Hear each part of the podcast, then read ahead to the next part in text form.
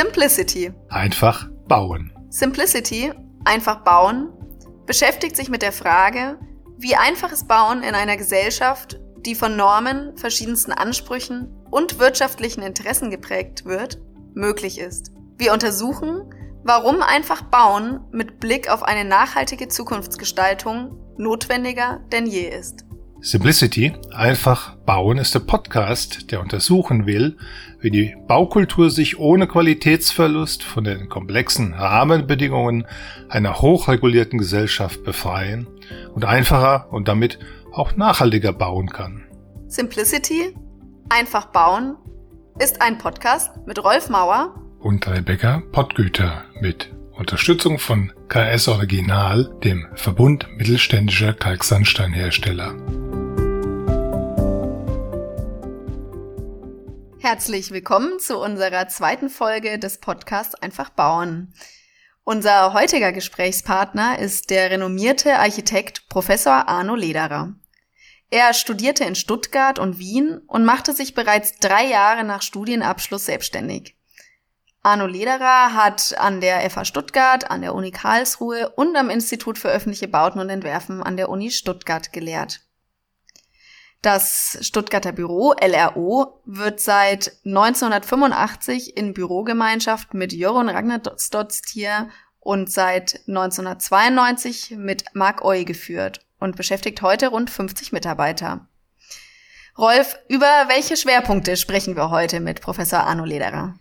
Wir überlegen gemeinsam mit ihm, was ist das einfache Bauen? Geht es darum, die Planung zu vereinfachen oder geht es darum, äh, einfache Häuser zu konstruieren und zu planen? Geht es darum, einfache, also sortenreine Materialien einzusetzen oder um die Einfachheit der Konstruktion selbst? Das sind die Punkte, die wir mit ihm besprechen wollen und ich bin gespannt, was er zu sagen hat. Ja, hören wir doch mal ins Interview hinein.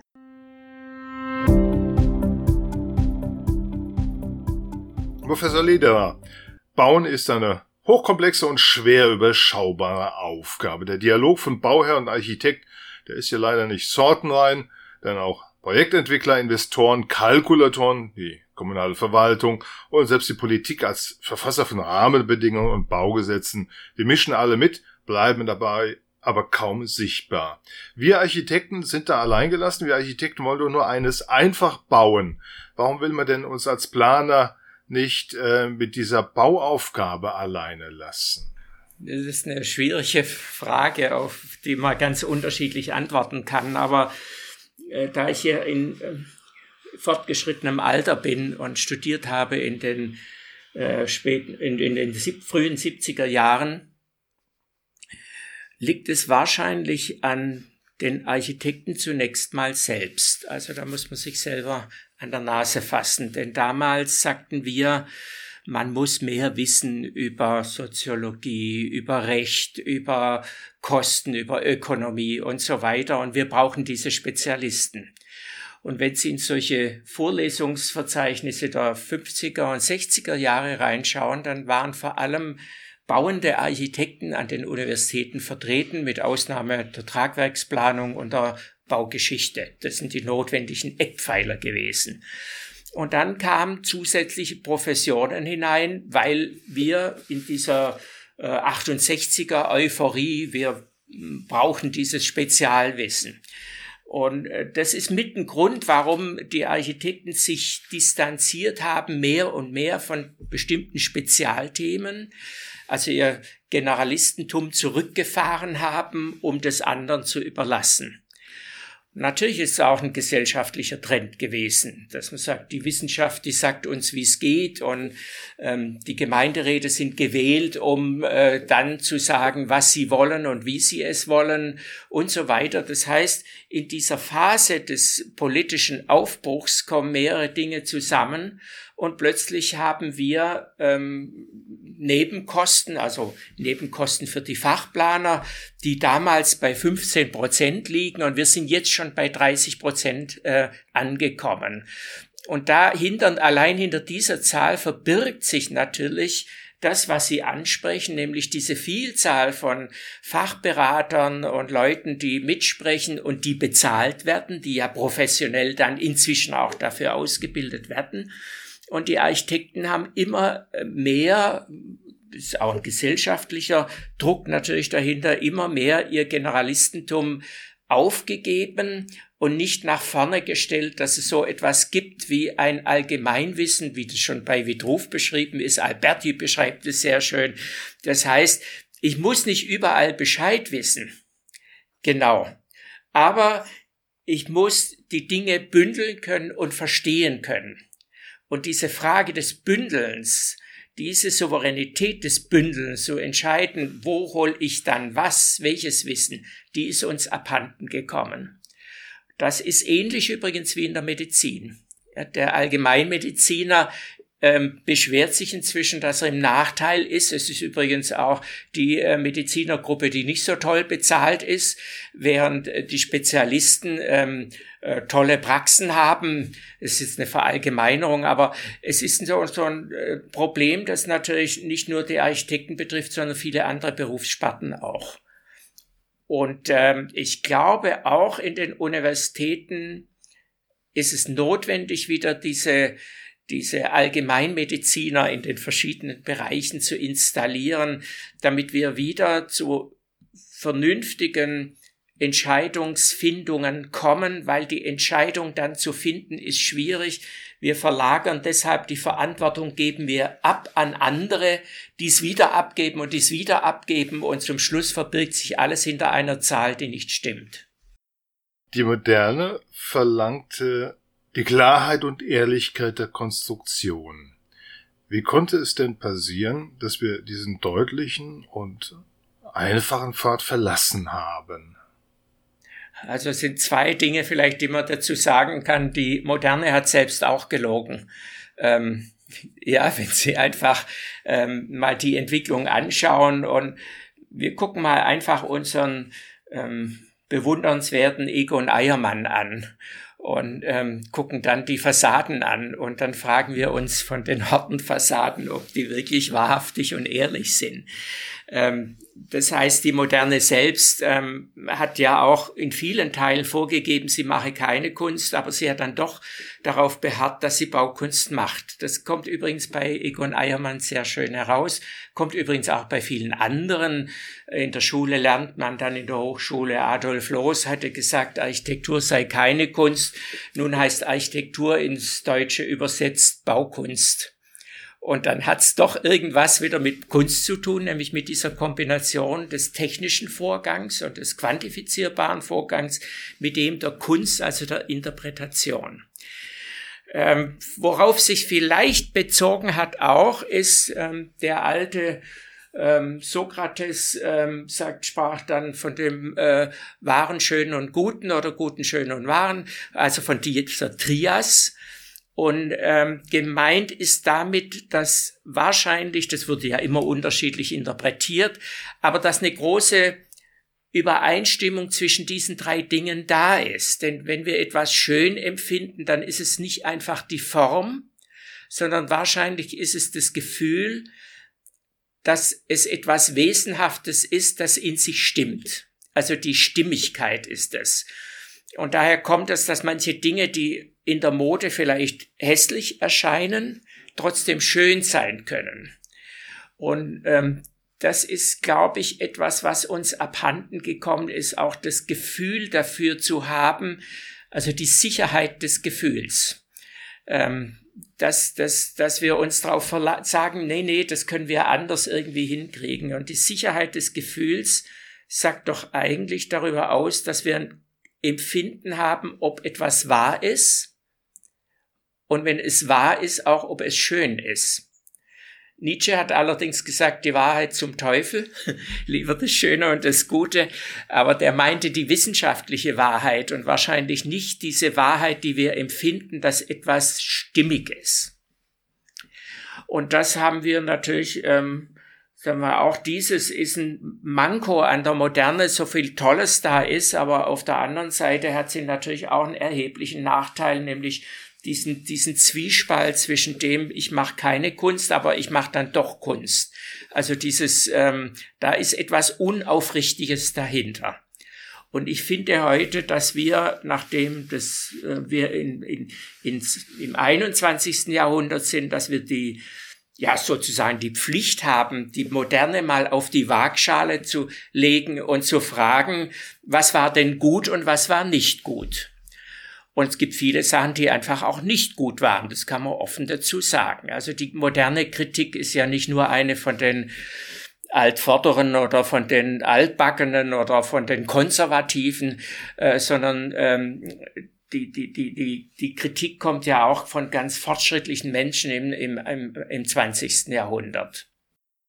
Wenn wir uns ansehen, mit welchen Baumaterialien Sie selbst arbeiten, ähm, dann tritt ja schon das Mauerwerk sehr hervor und ähm, Sie haben sinngemäß ähm, gesagt, dass die Erfindung des Mauersteins, was das Bauen betrifft, eine der genialsten war. Ähm, das finde ich sehr spannend. Was, was macht das Mauerwerk denn so genial? Naja, das ist, ähm, das hat eine tolle Erfindung, dass der, der Stein, ähm, sozusagen für die Hand zunächst mal gemacht ist. Man geht davon aus, äh, wie kann ich was leicht errichten oder bauen. Und, und wenn ich das jetzt mit der Hand mache, das heißt, ich kann in der einen Hand den Stein nehmen, in der anderen Hand die Kelle und den Mörtel. Und da gibt es schlicht und einfach kein besseres System. Außer man hat jetzt Maschinen, die printen oder sonst was. Wird vielleicht kommen, weiß ich nicht.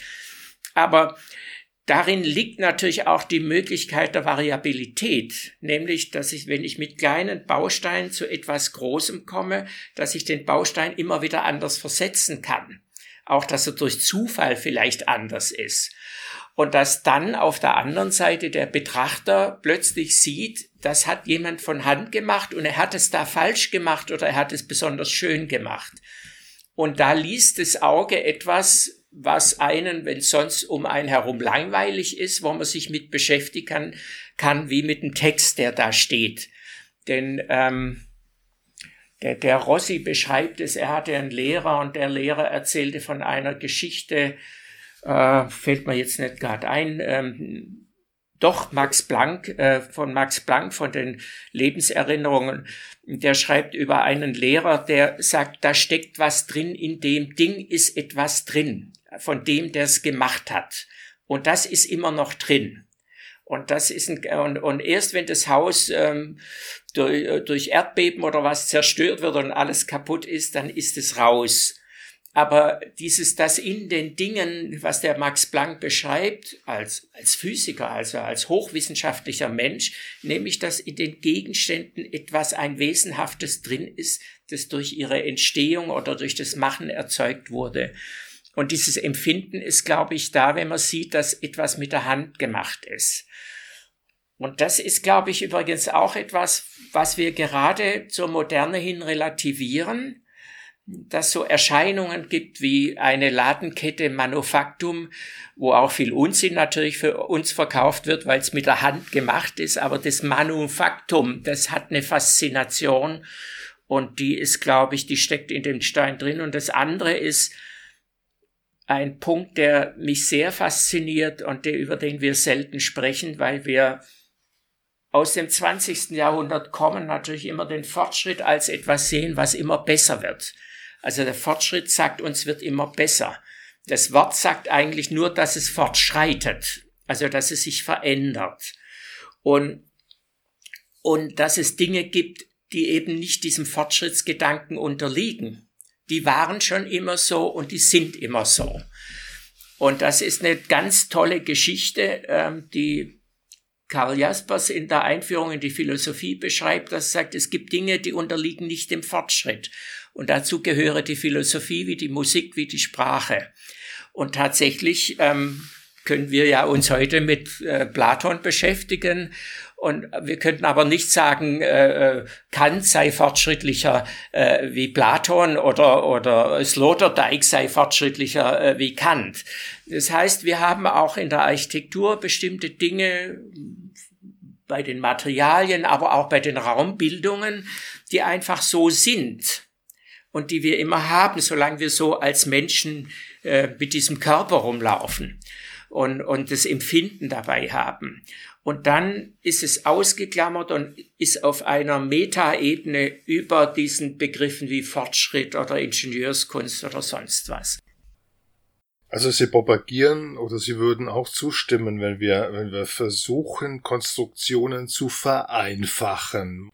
Das äh, wäre jetzt kein Rückschritt, sondern eigentlich wäre das doch wieder ein Fortschritt mit, mit Rückblick nach hinten, wie die Altvorderen uns das schon mal vorgegeben haben. Naja, das ist auch so. Und, und merkwürdigerweise finden ja, wenn Sie in der Bevölkerung mal gucken, da finden die immer die, die Wohnungen, die äh, wir aus der Gründerzeit haben, da würde man am liebsten drin wohnen. Und, und was ist da der Hintergrund? Und das hat nichts mit rückwärtsgewandt zu tun, sondern mit der Frage des Systems, das dahinter steht. Oder, oder ja, was ist eigentlich das Besondere daran? Und wir bauen ja auch nicht, äh, wir machen ja auch keine rekonstruktive Architektur mit dem Rückgriff. Sie sagen ja auch, dass durch die Technik das Wesentliche am Baukörper entfalle. Und was, was bedeutet das? Schaffen wir es denn durch Reduzierung der Technik wesentlicher und damit auch einfacher zu bauen? Und müssen wir dafür dann auf Komfort verzichten? Also einmal die Technik, ähm, da meinte ich natürlich die Haustechnik in erster Linie. Äh, die Haustechnik ähm, äh, wird propagiert, Sie lesen das auch in jeder Bausparzeitschrift, dass man Energie spare. Dabei wird nicht erwähnt, dass die Herstellung der Apparate ja graue Energie, dass sie alle graue Energie beinhalten. Und Sie wissen selbst, wenn Sie heute äh, das Bauen betrachten, dass empfohlen wird, Heizkessel meinetwegen, die 20 Jahre alt sind, zu tauschen gegen energiesparendere Modelle und so weiter. Und das geht mit den Klimaanlagen und allem. Das heißt, wir haben da eine, eine Haltbarkeitszeit von etwa äh, die läuft nach, das Haltbarkeitsdatum läuft nach 20, äh, 25 Jahren aus und dann erneuern wir das Ganze. Und nun hat die Technik inzwischen, diese Technik, äh, ich spreche nicht vom Tragwerk oder so, sondern diese Haustechnik, also Klima, Lüftung, Sanitär, Elektro, ähm, das, wenn die Nachhaltigkeit von 25 Jahre hat und gleichzeitig einen Anteil von den Baukosten von etwa 40 Prozent, dann muss man sich überlegen, ob da irgendwas nicht ganz stimmt. Ich, wir waren mal im Urlaub ähm, in Berchtesgaden, hatten ein Ferienhaus aus den 50er Jahren gemietet, wunderbar, also sehr schön. Und am Hauseingang, gleich hinter der Haustüre, hing ein Thermometer. Und auf dem Thermometer war bei 18 Grad ein Strich und da stand daneben Wohnzimmertemperatur.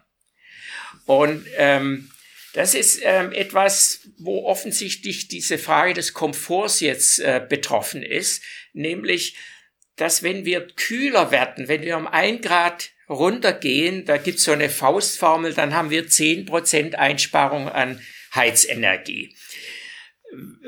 Offensichtlich haben die Menschen damals auch gut gewohnt, die haben ja nicht gefroren. Das stimmt ja überhaupt nicht. Also ich bin ja in der Zeit aufgewachsen. Und wir haben uns das einfach als Luxus angewöhnt, nicht als Komfort, da gibt es einen Unterschied, sondern als Luxus. Du gehst im T-Shirt in deiner Wohnung rum oder und, und, und, und diese Frage ist eine, die, die eine gesellschaftliche Frage ist, nämlich die einhergeht mit der Frage des Verzichts. Der Verzicht ist aber kein Verzicht, sondern er ist, wenn wir globaler denken, auf einer anderen Ebene ein Gewinn.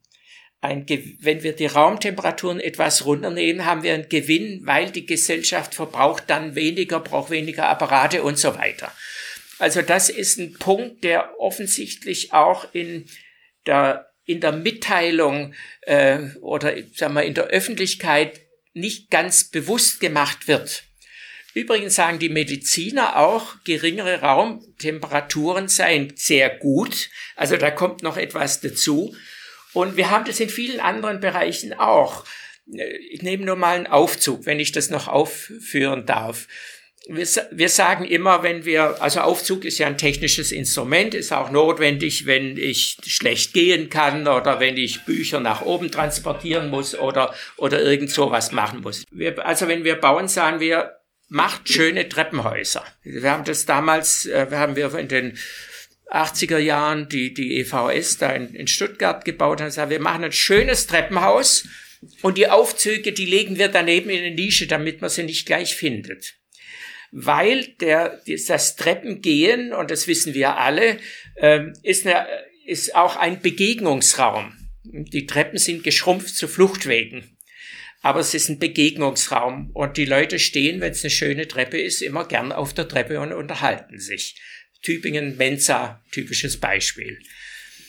Und jetzt kommt der Aufzugsbauer und da haben wir gesagt, äh, sagt er zu uns, äh, der Aufzug muss innerhalb von 30 Sekunden kommen, sagte der Ingenieur. Logisch, weil sonst gehen die Menschen die Treppe. Und da sagte ich, ja, dann schauen Sie mal, dass er erst nach 60 Sekunden kommt weil auch hier kommt wieder alles zusammen.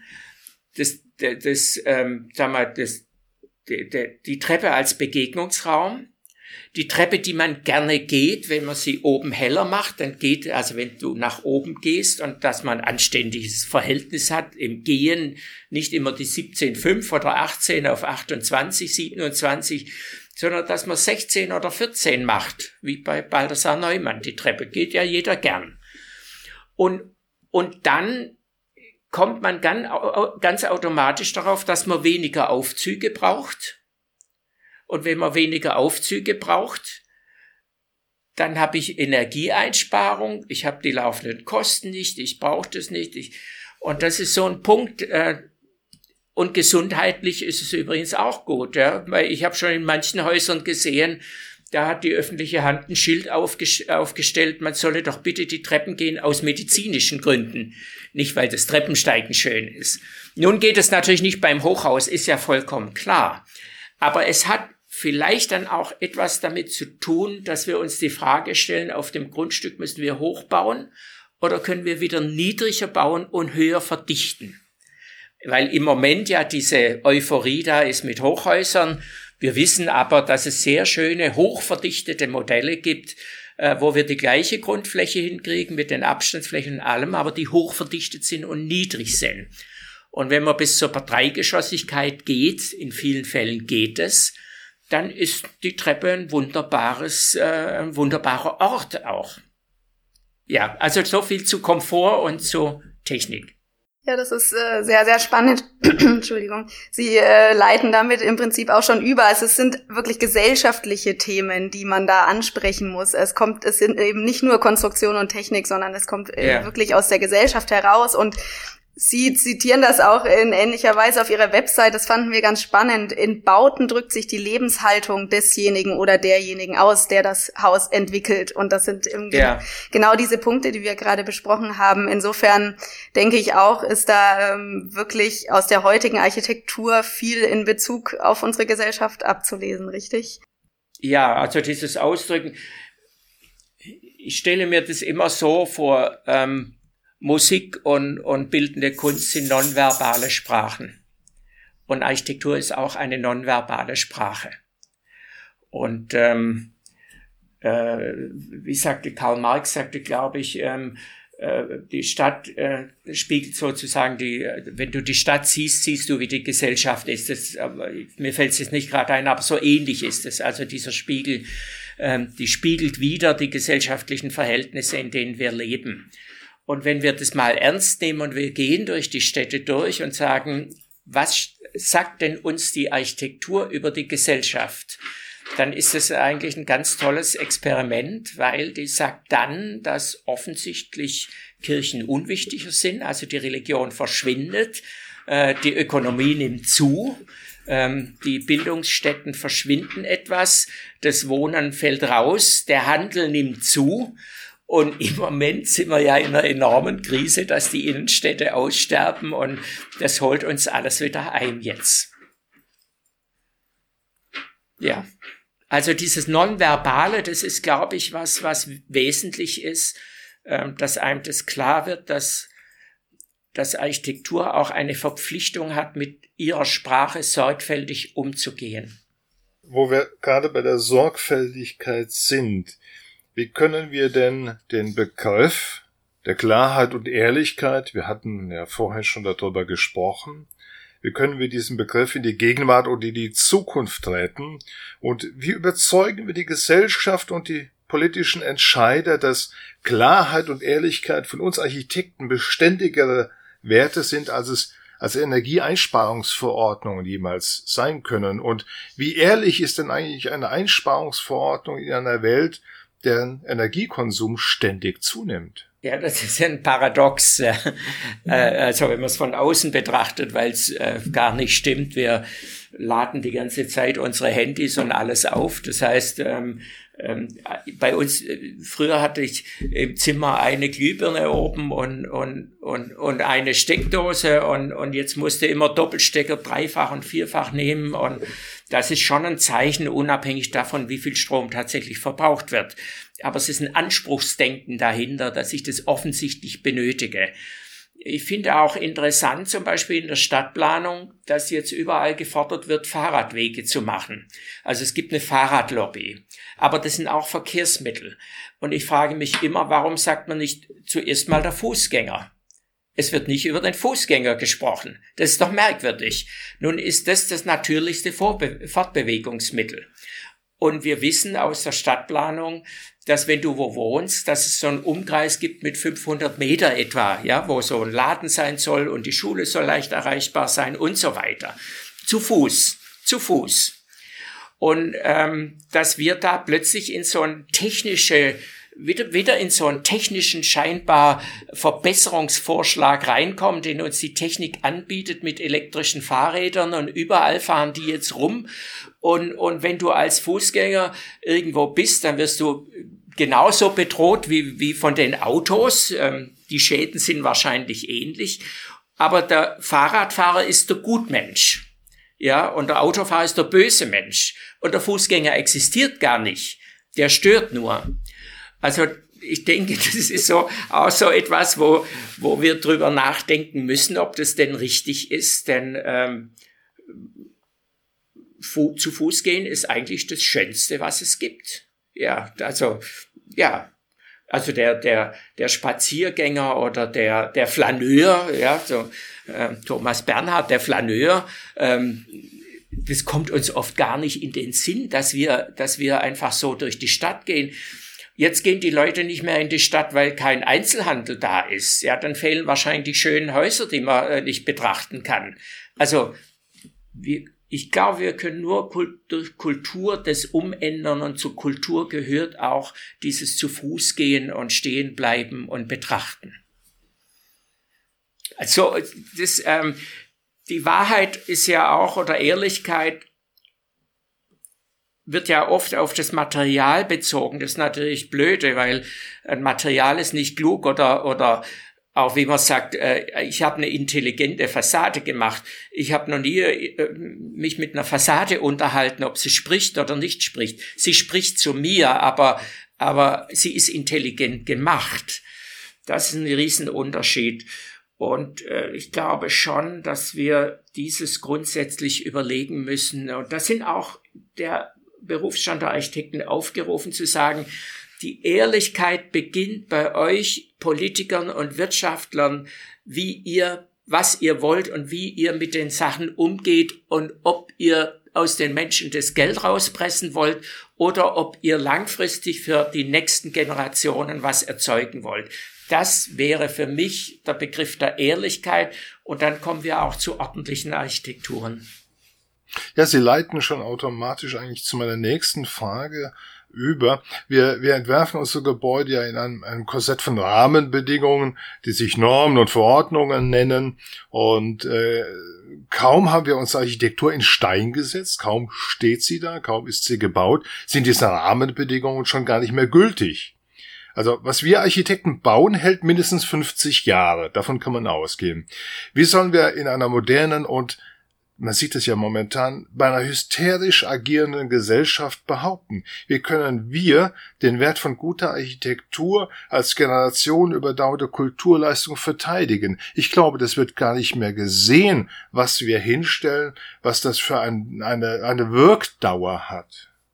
Ja, das ist richtig. Übrigens auch, weil wir vorher, ich hatte vorher Eiermann, fiel mir halt so ein, aber Eiermann schreibt auch äh, dem, dem Stadtbaumeister in Heilbronn nach dem Krieg, ähm, schreibt er ihm, Häuser müssten nicht länger, höchstens 50 Jahre dauern. Die Denkmalpflege hat da übrigens ein Problem mit ihm jetzt, ja, weil er ja ähm, sagt nicht länger als 50 Jahre, dann wäre ja korrekt, die Dinge abzureißen von ihm, aber sie stehen unter Denkmalschutz.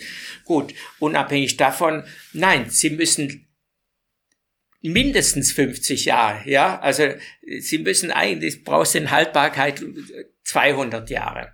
Und wenn man für 200 Jahre baut, dann kommt etwas sehr Interessantes ins Spiel, nämlich die Frage der Funktion. Und der Funktionalismus, der hat uns ja die Architektur im Wesentlichen ausgetrieben, das was früher unter Architektur verstanden wurde, weil wir Apparate bauen, die funktionieren. Und ähm, jedes Mal, wenn, wenn man im Preisgericht sitzt oder wenn es um eine Bauaufgabe geht, dann heißt es immer Funktion, Funktion, Funktion. Also nein, das Haus muss Funktionen gestatten. Und zwar unterschiedliche Funktionen.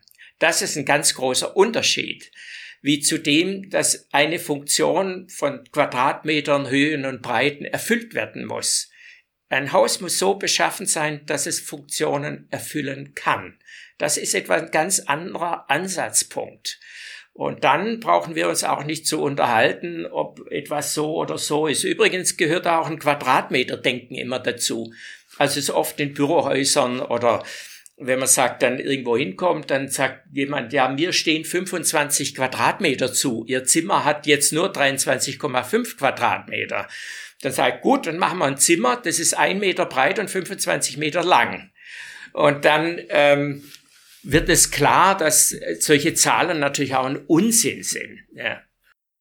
Äh, ich frage mal ganz provokant. Sollten wir uns mit, mit Protestschildern auf den Marktplatz stellen und, und postulieren, ja, tausende alte Konstruktionsmethoden haben sich bewährt, sie funktionieren auch heute noch, lasst uns wieder bitte einfach bauen, vertraut den Planern und Konstrukteuren, vertraut nicht den Verordnern und Normierern. Nee, das glaube ich, das geht nicht. Ähm, das ähm, kann so nicht gehen, aber was, glaube ich, wichtig ist, äh, dass wir in den Universitäten beginnen, weil das die zukünftigen Generationen derjenigen sind, die bauen und die bauen lassen. Das gehört übrigens auch dazu. Und ähm, wenn da gute rauskommen, dann müssen die Besten, die Besten müssen die Stadtbaumeister werden. Weil die Stadtbaumeister die haben eine enorme Macht, weil sie aussuchen, wer am Wettbewerb teilnimmt oder wer nicht, wer baut oder wer nicht baut. Und ob das dann Herr Chipperfield ist oder Herr Foster oder was, das ist zunächst mal egal, sondern dass sie sagen, wir wollen äh, in den Städten das und das erreichen. Und deshalb gehören in die Ämter und in die entsprechenden politischen ähm, äh, Positionen die besten ähm, Architekten die vor allem begabt sind darin zu analysieren zu können, die übrigens auch irgendwann mal bewiesen haben, dass sie das können. Also nicht über die Partei hineinkommen, das ist sehr wichtig, nicht über einen Parteienproporz, sondern über ihre Kompetenz und ihre Begabung und ihre Durchsetzungskraft. Und wenn wir an den Schuhmacher in Hamburg denken oder ja, an Theodor Fischer, ja, der in München dann die Stadtplanung gemacht hat. Von Stuttgart hat er sich ja verabschiedet, ja, weil ihm die Stadt hier stand. Ähm, das sind Pläne, nach denen heute noch gearbeitet werden und wir finden diese Baumeister ja, äh, die dann die Stadt geprägt haben, unglaublich wichtig für die Stadt. Und die, die, da geht es nicht um das einzelne Haus, sondern es geht um das Haus Stadt. Ja, also die Stadt wie ein Haus begreifen.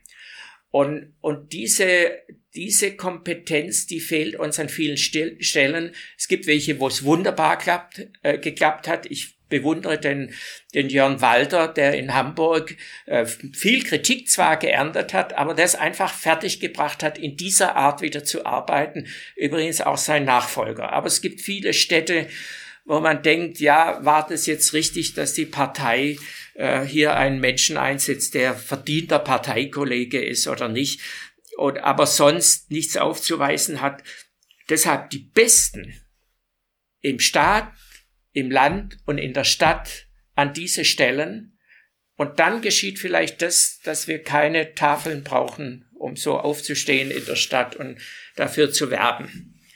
Das ist ein langer Prozess, das kann man nicht von heute auf morgen ändern, fängt in der, in der Universität an und führt dann vielleicht zu einer Veränderung. In diesem Sinne auch unsere finale Frage an Sie, ähm, Herr Professor Lederer. Brauchen wir eine Baukultur der Vereinfachung? Schwierige Frage. Ja, ja, ja. Ausräumen, aufräumen. Doch, das stimmt. Ja. Also es ist wie eine, wie, wie, wie ein Zimmer, das voll, vollgestellt ist mit allem, wie eine Rumpelkammer. Und die Rumpelkammer gehört vom Baurecht bis äh, zu den Spezialisten und alles, was wir haben, mal aufgeräumt. Das heißt nicht, dass wir Gesetze äh, nicht brauchen, überhaupt nicht. Aber, aber wenn wir, wenn wir, wenn wir wieder zurückkommen und die Kompetenz an diese am Anfang diskutierte Generalistenfrage dort, dass wir, dass wir sagen, ja, wir können, wir sind entscheidungsfähig. Wir sind mit der Materie vertraut und ich weiß, ich muss jetzt den oder den holen. Wenn wir das dahin bringen, dann wäre das, glaube ich, ein, ein wesentlicher Erfolg für die Architektur und, und die Architektur ist ja nicht besser geworden. Wenn ich Sie heute fragen, sind unsere Häuser schöner wie die aus den 50er oder 30er oder 20er Jahren, dann werden Sie nicht sagen können, nee, sie sind, sie sind auch nicht besser geworden.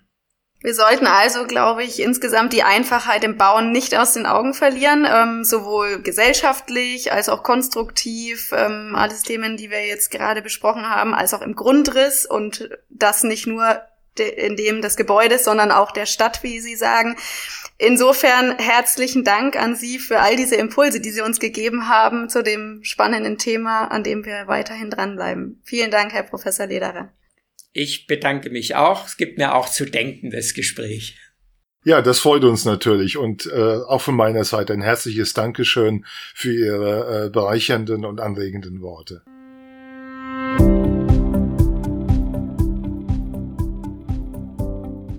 Ja, inspirierend. Ähm, die unterschiedliche Maßstäblichkeit des Themas Einfachheit, äh, die wir heute im Gespräch ähm, betrachtet haben. Einerseits ja den Grundriss des Gebäudes, andererseits aber auch gleich die Dimension der kompletten Stadt und dann wiederum den kleinformatigen Mauerstein. Der Stein, sagt ja Arno Lederer, ist für die Hand gemacht und nach seiner Meinung gibt es kein besseres System für das einfache Bauen als diesen Mauerstein. Mit dem Mauerstein, das zeigen ja auch die Projekte von Arno Lederer eindrücklich, lassen sich alle Bauaufgaben erfüllen und man erkennt diesen Projekten die ehrliche Arbeit des Handwerkers mit all seiner Kunst an. Und dadurch spürt man dann etwas Wesenhaftes, das in handgemachten Dingen liegt, wie Arno Lederer sagt. Und das stimmt auch, dem kann, glaube ich, jeder zustimmen. Mir ist noch etwas anderes aufgefallen, denn Arno Lederer weist darauf hin, dass der Fortschritt immer eine Weiterentwicklung ist, aber nicht zwingend eine Verbesserung des aktuellen Zustandes bedeutet. Eine interessante Feststellung, glaube ich, denn wir müssen hinterfragen, ob das was wir als Fortschritt verstehen, nicht tatsächlich nur eine Änderung ist, deren Bewährung noch aussteht. Das zeigt mir, dass zukünftiges Handeln auch bedeutet, auf bewährtes, also auf den Mauerstein, zu setzen. Und gleichzeitig Innovation fordert, denke ich. Ähm, beides gibt uns wichtige Impulse für die weitere Auseinandersetzung mit dem Thema. Und die hören wir in der nächsten Folge des KS Original Podcasts Simplicity einfach bauen.